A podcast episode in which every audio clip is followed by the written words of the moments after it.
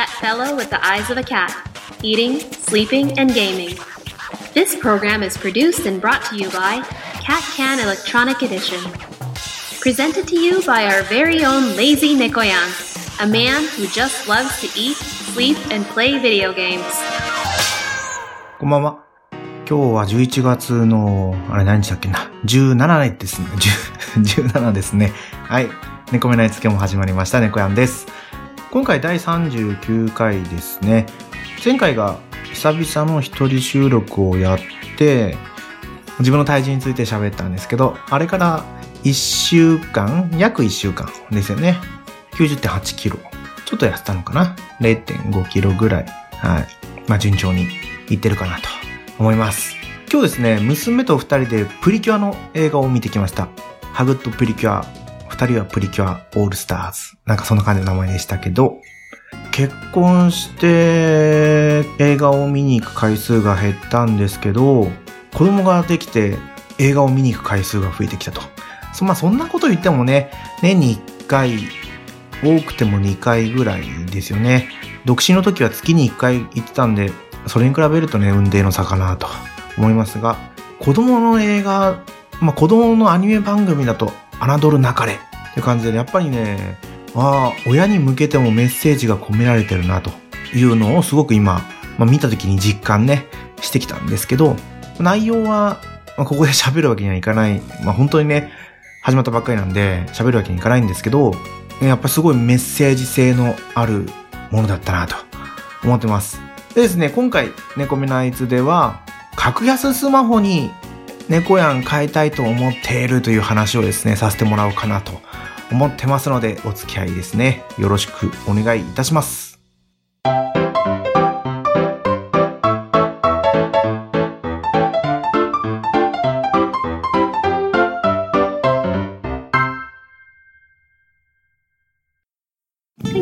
ないで You know my baby cutie. Give me a kiss.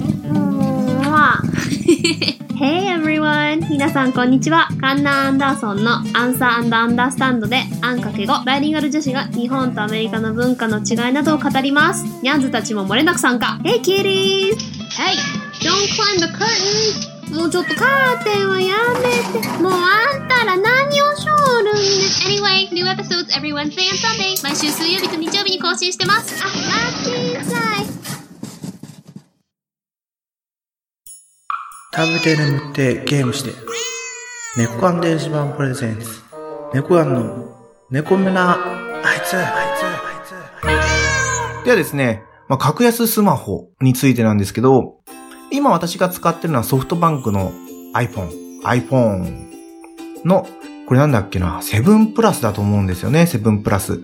2年前に変えた、ね、もう2年前ですよね、2年前。だって、iPhone7、7出て、8出て、10出て、8と10が一緒だったんですよね。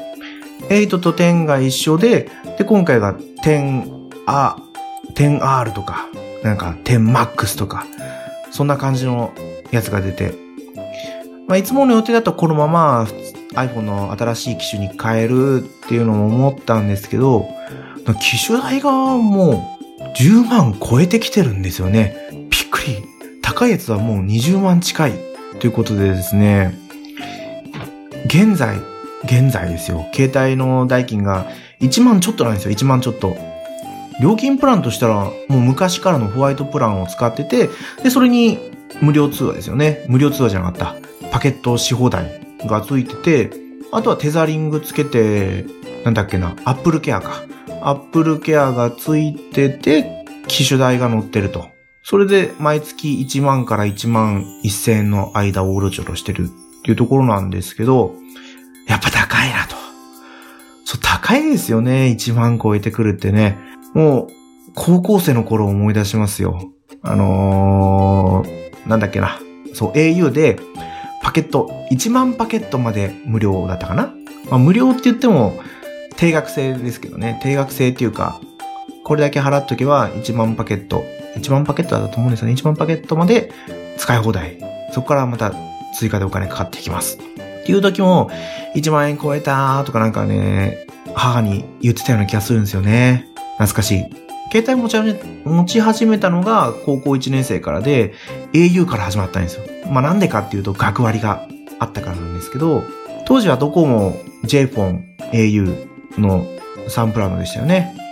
で、専門学校に進んだ時までは au だったんですけど、彼女が JFON じゃなくて当時はもうボーダフォンに変わってたんですよね。ボーダフォンだったんですよ。それで、ラブ、ラブ割じゃなくて、彼、彼彼女割じゃないですけど、なんかそんなやつがあったんですよね。電話かけ放題があったんですよ。100円で電話かけ放題。それで、ボーダフォンに変えたんですけど、そこからも、ボーダフォン、ソフトバンクって来て、何年ですかね ?11 年、12年、13年。多分13年ぐらいも使い続けてる。13年、14年目ですかね。14年目に入ってきたこのソフトバンクなんですけど、なんだろう。いいところではすごく通信速度いいんですけど、うちの実家はもう県外に近いぐらい、うちね、家の、今のここの家の近所とはもう運転の差があるぐらい実家では通信速度が悪くて、あとはね、ソフトバンクのインターネット回線を使ってた時のあの対応の悪さがあまりにも悪すぎたっていうのがあったりとかですね、ちょっと不満が多いのと、iPhone が高いということで、ちょっと格安スマホをね、考えたんですよね。基本的に機種変更するときに、自分前の使ってた携帯っていうのは、あんまり下取りに出さないんですよね。だから今回今持ってる iPhone7 も下取りには出す予定はなくて、そのまま使うと。ゲームだったり、Wi-Fi 環境だと使えるので、そのまま使おうかなと。で、あとはどの機種にしようかな、どのメーカーにしようかなっていうところで悩んでるんですけど、まあ、格安スマホを変えようかなって思う人で、まず悩むところは、あれだと思うんですよね。私は、やっぱりキャリアメールが使えないっていうのが一番大きいのかなと思うんですよ。どこのサイトでも、ユーザー登録するときにそのキャリアメールで ID 登録するじゃないですか。だからね、このキャリアメール問題が一番大きいのかなと思うんですよね。まず自分のメールを見直しして、どこからそのメールが来てるのか。で、そこの来てるメールのところの ID を変えなきゃいけないと。登録されてるね、メールアドを変えなきゃいけないっていうところがまず非常にめんどくさい。ですよね。あとは、LINE で繋がってない人に連絡先を教えるのが非常にめんどくさい。のこの二つですかね。ただ、基本的にね、LINE で繋がってない人っていうことはもう何年ですか ?8 年以上連絡を取ってないってことですよね。これからじゃあ連絡を取るのかと思うんですけど、いざじゃあ改めて連絡しようとした時に繋がんなかった、なって、もし逆の立場だったら自分は嫌だから教えておきたいなと。逆に考えて、いいじゃないかと。ここで連絡つかなかったら、また消せばいいじゃないかと。ね、思うわけでして、まあいい機会なのかなとは思うわけなんですよね。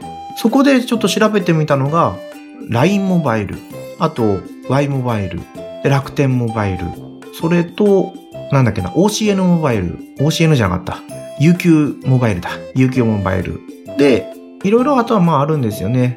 うちのケーブルネット、ケーブルテレビのところも格安スマホをやってて、あとはイオンモバイルっていうのもあるし、NURO、NURO光ですね。うちに、まあ、 NURO光使ってるんで、その NUROのモバイルもあるし、 BIGLOBE もあるし、で、調べてみるとね、意外とあるんですね。知らなかった。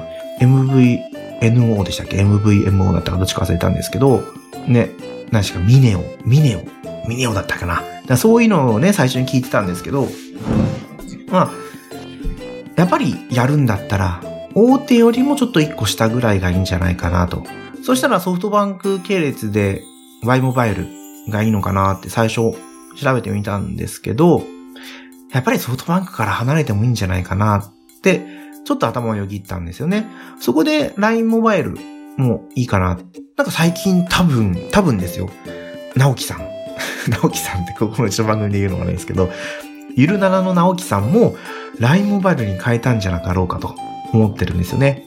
で、LINE モバイルちょっと調べてみたら、まあ、LINE モバイルだけじゃなくて、この格安スマホの会社って赤字経営らしいんですよね。実際のところは違うのかもしれないんですけど、LINE モバイルもやっぱり赤字の補填ができなくて、ソフトバンクに買収されてるんですよ。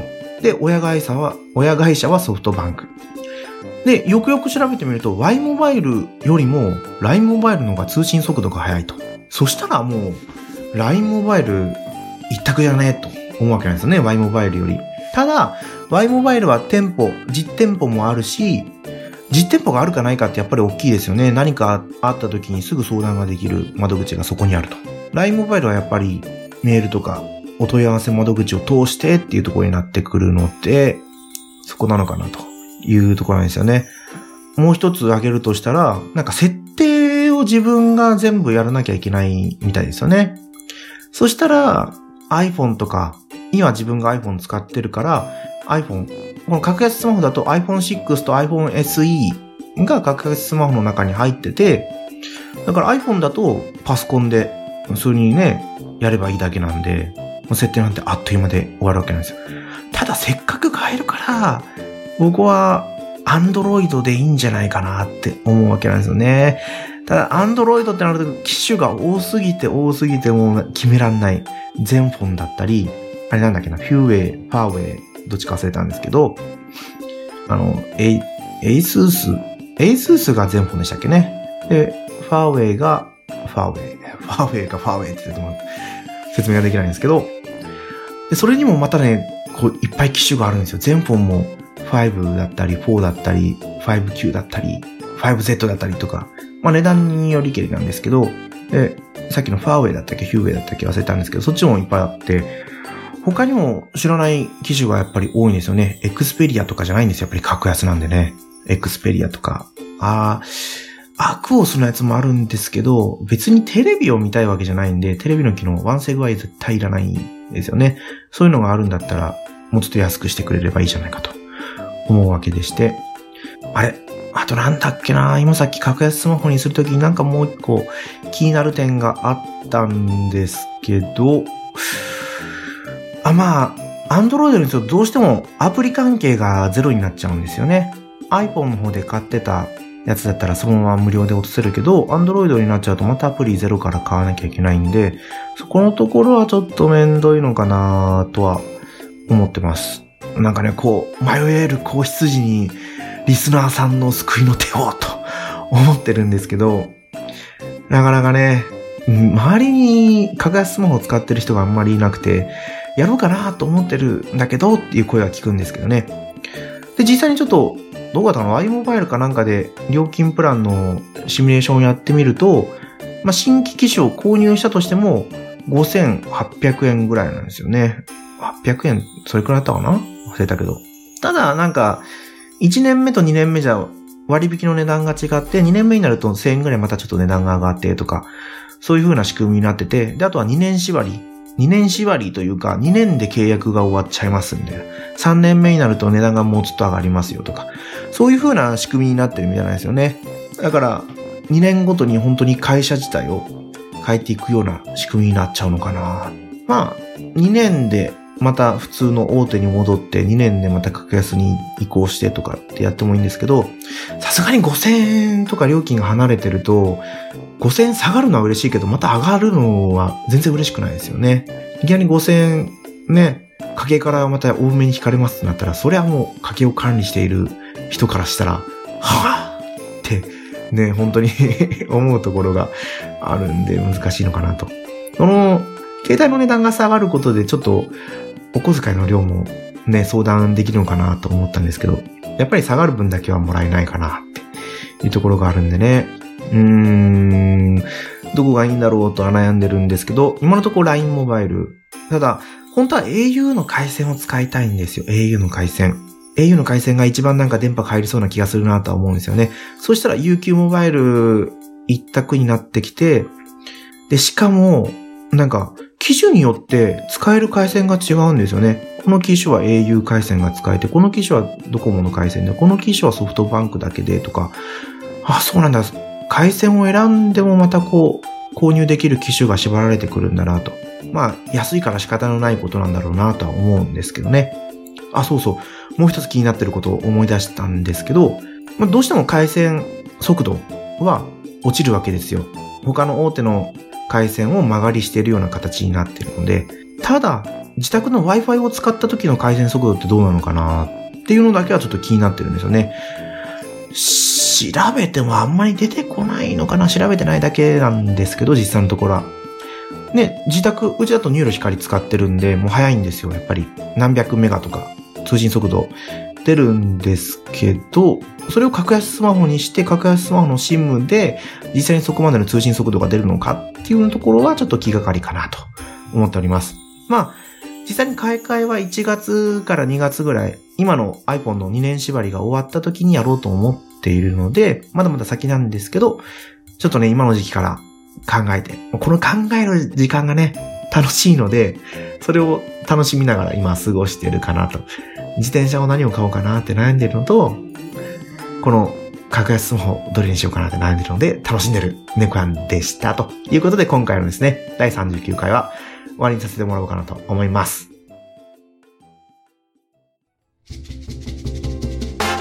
ダイエット、時事ネタ、お菓子にゲーム、気になることなら何でも喋る、サラリーマンの宅飲みラジオ、ポッドキャスト、ほろよい7。iTunes やポッドキャストアプリ、ほろよい7で検索。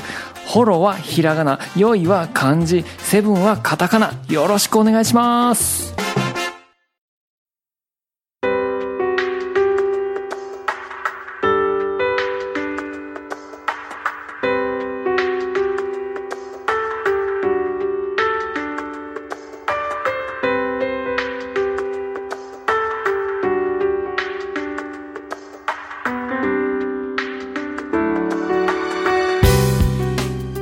エンディングです。猫目のあいつではお便りお待ちしてます。ツイッターでハッシュタグ猫目のあいつでつぶやいてください。はーい。いや、思った以上に喋れますよね。久々でも。なんだろう、やっぱり二人喋りをグタラジオでやってるんですけど、それの経験がすごく生きてるんじゃなかろうかと思ってるわけなんですよね。うん。ちょっと今回第37回のについてちょっと触れようかなと思ったんですけど、全然喋ってなかったんですけど、第37回でですね、PC エンジンの話を藤本さんと、もちおさんと3人で喋らせてもらったんですけど、猫目のあいつでね、ゲストをお招きしてっていうのは、ウラキングさんの、なんだっけね。あれ、あれ、あれですよ、あれ。ゲーム的テーマトーク祭りだ。そうそう。ゲーム的テゲーム的テーマトーク祭りからの流れではあるんですけど、それまで本当にね、こう、収録環境っていうのが整ってなかったんですけど、A パワーソフト、他の大手の番組が使ってる A パワーソフト、これが本当に便利すぎて、音質が本当にいいんですよね。ちょっと立ち上げがめんどくさいだけなんですけど、もうこれ使うとスカイプでね、録音がはかどるはかどるっていう感じで、まあスカイプだったり、 Discord だったり、その時々使い分けはしてるんですけど、A パワーソフトおすすめですということでですね、第39回終わりにしようかなと思います。今回からですね、エンディング変更になります。前回までは B 型さんのラケットルックスイールを使わせていただいてたんですけど、今回からは、ムイクイというバンドですね。6191と書いて、ムイクイと読みます。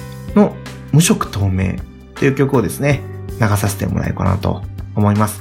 こちらですね、B 型さんが以前バンドを組んでいた時のバンドになります。まあバンドになりますと。ガールズバンドですね。うん。